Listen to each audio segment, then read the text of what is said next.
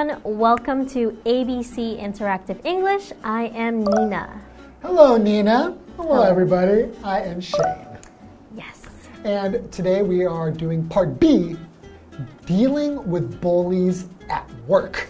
At work. Yes. You know, speaking of, not only was I bullied at school, Okay. I feel like I get bullied at work Really? by you By all the time. By me? Yeah. When did I ever bully you? You say things about what I'm wearing. You say that my hair is messy. Mm-hmm. You say that I'm too short. right?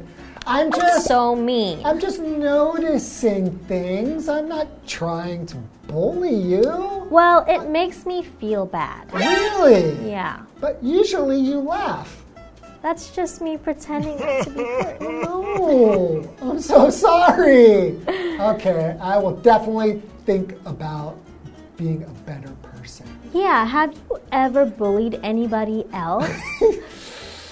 Oh, actually, not at work. You're the only one I bully Ah. at work. I think you bully some other people too. No, not me. At school, I remember there was a boy who would always wear the same shirt to class. Because in America and a lot of foreign countries, you don't have a uniform that you wear so people can wear whatever, whatever. they want.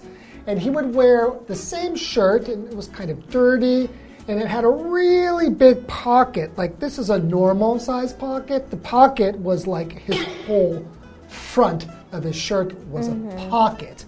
And I would make fun of him. I would call it his locker shirt You're so because mean. he could put so many things in there. Or I would say that he was a kangaroo. You are so mean, Shane. Shame on you. I thought it was funny, but yes, it was bullying. Yeah, you like making fun of what people wear. Mm, Okay, I'm definitely going to change myself. Yeah, I I'm- realized I'm a bully. Yeah, and you should start by changing what you wear because you are not a very good dresser Oh my either. goodness. Let's get into today's dialogue. Oops. Natalie and Mitch are in a department meeting. The new toothbrush design didn't bring in many sales at first. I told you that would happen. There's nothing wrong with the old model.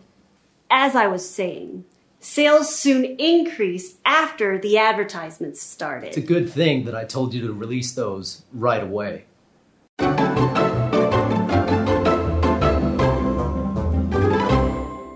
Okay, so we are in part B, which is dealing with bullies at work. If you remember, no, if you remember in part A, we were dealing with bullies at school. Yes. But hey, after you get out of school, it's less common, but you can still get bullied at work. Yeah, it happens. It happens to me every day with Shane. Oh boy. Just kidding. Okay, so Natalie and Mitch are in a department meeting. Okay, so I'll be Natalie. And I guess I am going to be the bully. Who is Mitch? Exactly. It makes sense. It doesn't make sense.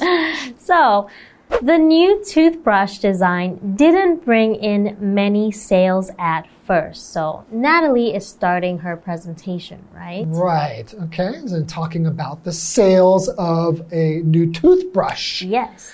Okay. So Mitch says, I told you that would happen. There's nothing wrong with the old model. Huh, okay. That's annoying. She just said it didn't bring in much sale, right? Right. Okay, so let's find out. The toothbrush. So, a toothbrush is a small brush with a handle used for cleaning your teeth.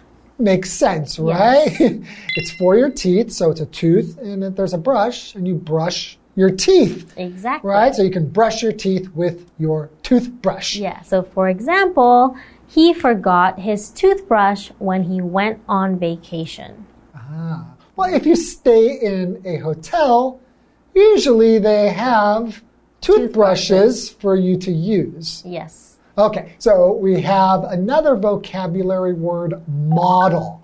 So a model is like a design of something, or you could say a model is a type of product. Yeah. So, for example, if you have a smartphone, right, there's different models. Yes. So you could say, "Ah, this model smartphone I bought is really bad. oh, yeah. It's my invisible because you can't see it. What would that the- be? Which model would that be, The you invi- Samsung Invisible. Okay, the Samsung Invisible You model. can't see it. All right. That, no wonder it's it's not great. right. So Natalie says, as I was saying, sales soon increased after the advertisements started.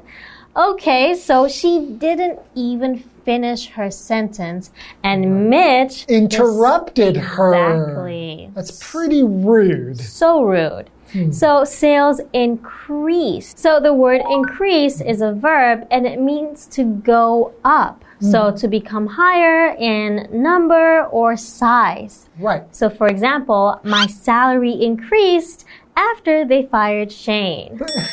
They fired me? Yeah, because you weren't doing a good job So and I shouldn't be here?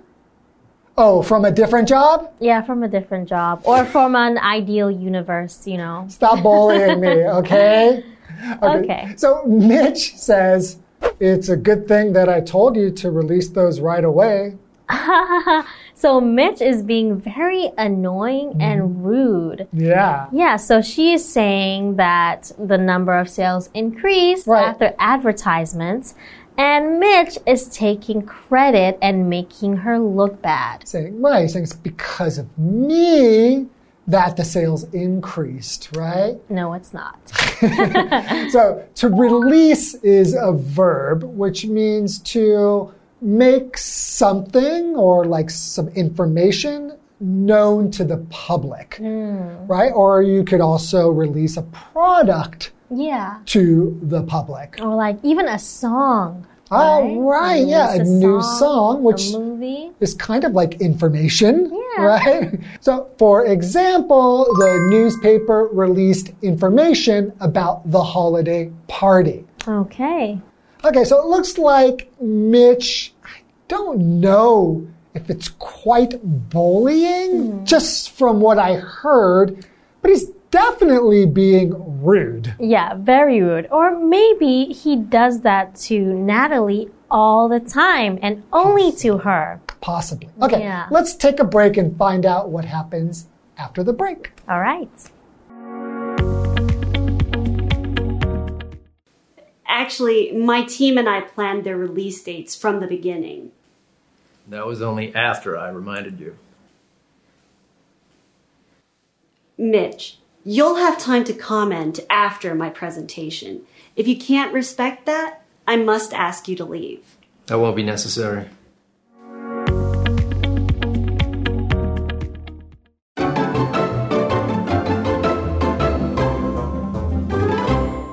Welcome back, everybody. So, before the break, we have Mitch and Natalie. Yes. Natalie is trying to give a presentation about sales of a toothbrush that they released, Yes. right? And Mitch is giving her a difficult time. Yeah, he's constantly talking yeah. and being rude. He's interrupting her and not letting her finish what she's trying to say. Yeah. And he thinks that she doesn't listen to him and that he has all the right answers. Mm-hmm. Right? Okay, so what does Natalie continue to say? All right. So I think right before the mm-hmm. break, Mitch took credit for releasing the advertisements, right? Right. So Natalie says, actually, my team and I planned their release dates from the beginning. Okay, so ah. they planned it in the beginning already, so it's not because of Mitch. Right. But Mitch is not finished.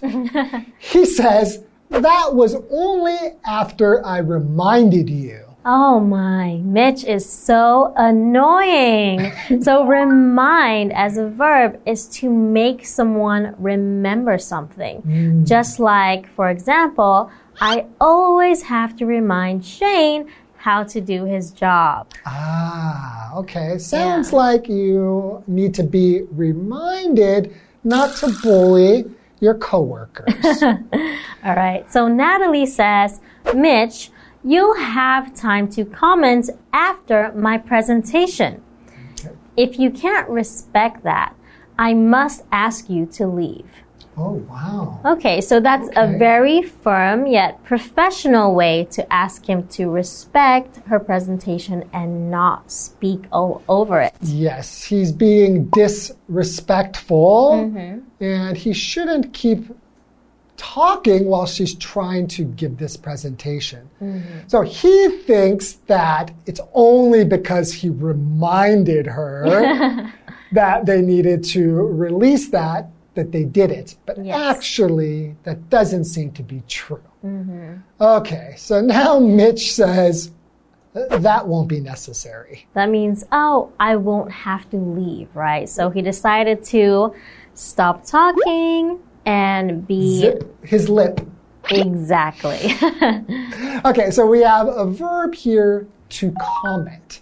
So to comment means to tell others what you think about something or someone. oh, like when you comment on Facebook Ah, or right. Instagram. Exactly. So, for example, you could say, it's not true, but you could say, Mark commented that Nina is a very good teacher.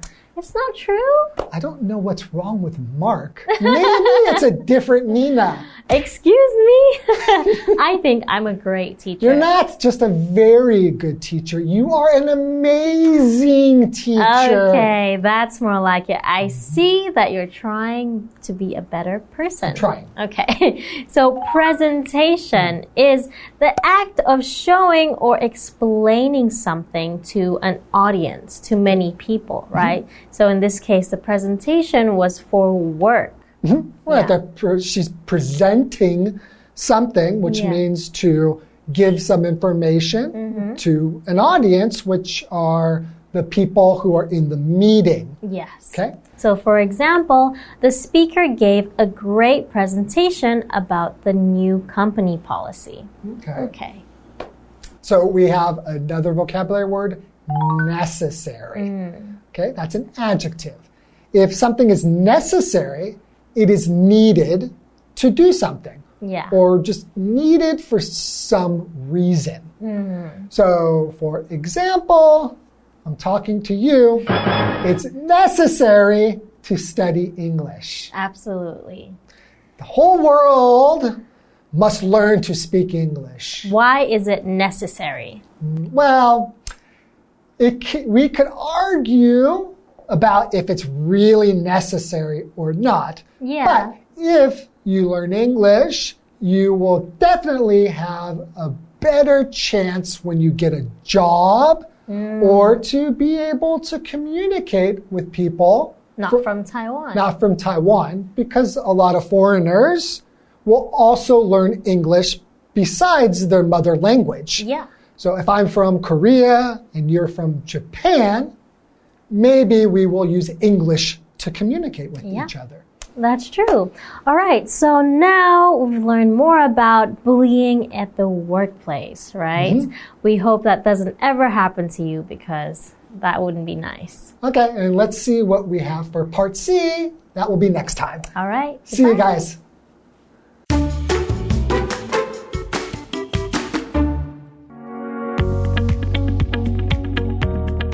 Natalie and Mitch are in a department meeting.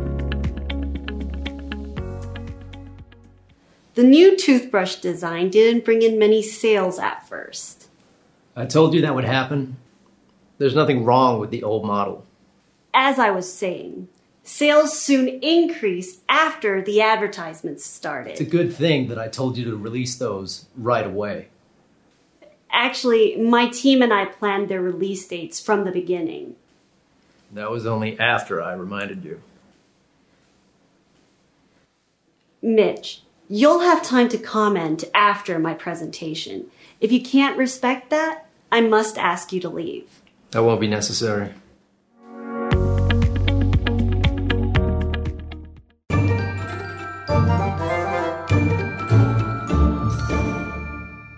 Hello, I'm Tina。我们来看这一课的重点单字。第一个，toothbrush，toothbrush，名词，牙刷。 I need to buy a new toothbrush。我需要买一支新的牙刷。下一个单字，model，model，名词，款式，型号。This smartphone model has a long battery life。这款智慧型手机的电池寿命很长。Battery 指的就是电池。下一个单字，remind，remind，动词，提醒。